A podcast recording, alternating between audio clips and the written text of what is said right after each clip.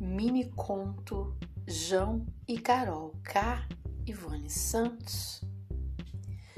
Carol mergulhou num profundo rio de lágrimas. Há um mês atrás, lhe prometera o céu e as estrelas. Prometeu ficar para sempre, todavia fugiu para o fim do mundo, foi para o meio da China e nunca mais voltou. João gostava de escutar umas músicas do Vanderly do Zé Geraldo no rádio do carro.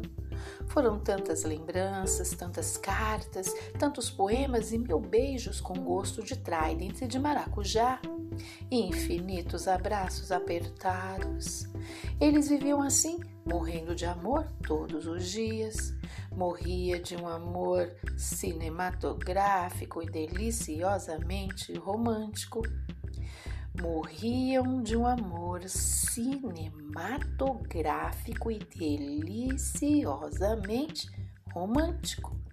Carol lia há um mês o livro do Garcia e agora vivia particularmente uns 100 anos de solidão. Vivia morrendo de amor, morria vivendo de saudade. João, o seu amor lindo, nunca mais ligou nem ligou para ela, nenhuma notícia, nenhuma rede social, sumiu do mapa. Ele deixou o pendrive no rádio do carro. A Carol escutava as músicas e chorava, chorava, chorava, inundando as fronhas dos travesseiros. E quando conseguia dormir, sonhava com seu amorinho. Sonhavam sonhos desconectados e confusos. Não se lembrava de quase nada no outro dia dos sonhos que sonhava. Carol amava tanto e ainda ama, ama, ama, ama muito, ama tudo. E João sumiu, desapareceu, viajou para lugar nenhum.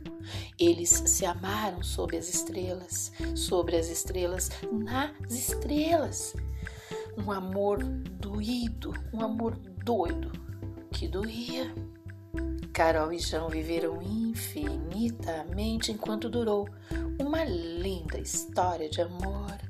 Amaram um amor lindo demais, parecia duraria para sempre.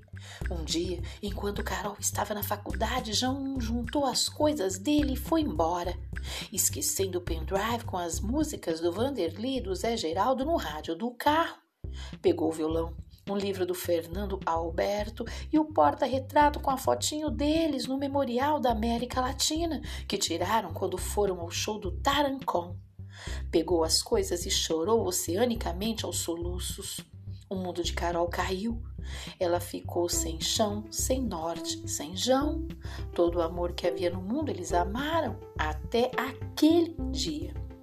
Carol, numa tarde fria de novembro chuvoso e cinza, apareceu na faculdade cantarolando a senhorita do Zé Geraldo, sem mais nem porquê. Cantarolando aos quatro ventos, e todos foram déjà vus que ficaram, com direito a flashes de anáforas analépticas e de catáforas prolépticas, de um amor infinito enquanto durou. A Carol e o João viveram talvez felizes para sempre, quem sabe o que aconteceu depois? A vida é tão imprevisível. De repente, eles se encontraram de novo, Carol e João, românticos, loucos e pirados o amor tem dessas coisas. Ele voltaria, quem sabe, um dia, nem que fosse para buscar o pendrive que esqueceu no rádio do carro.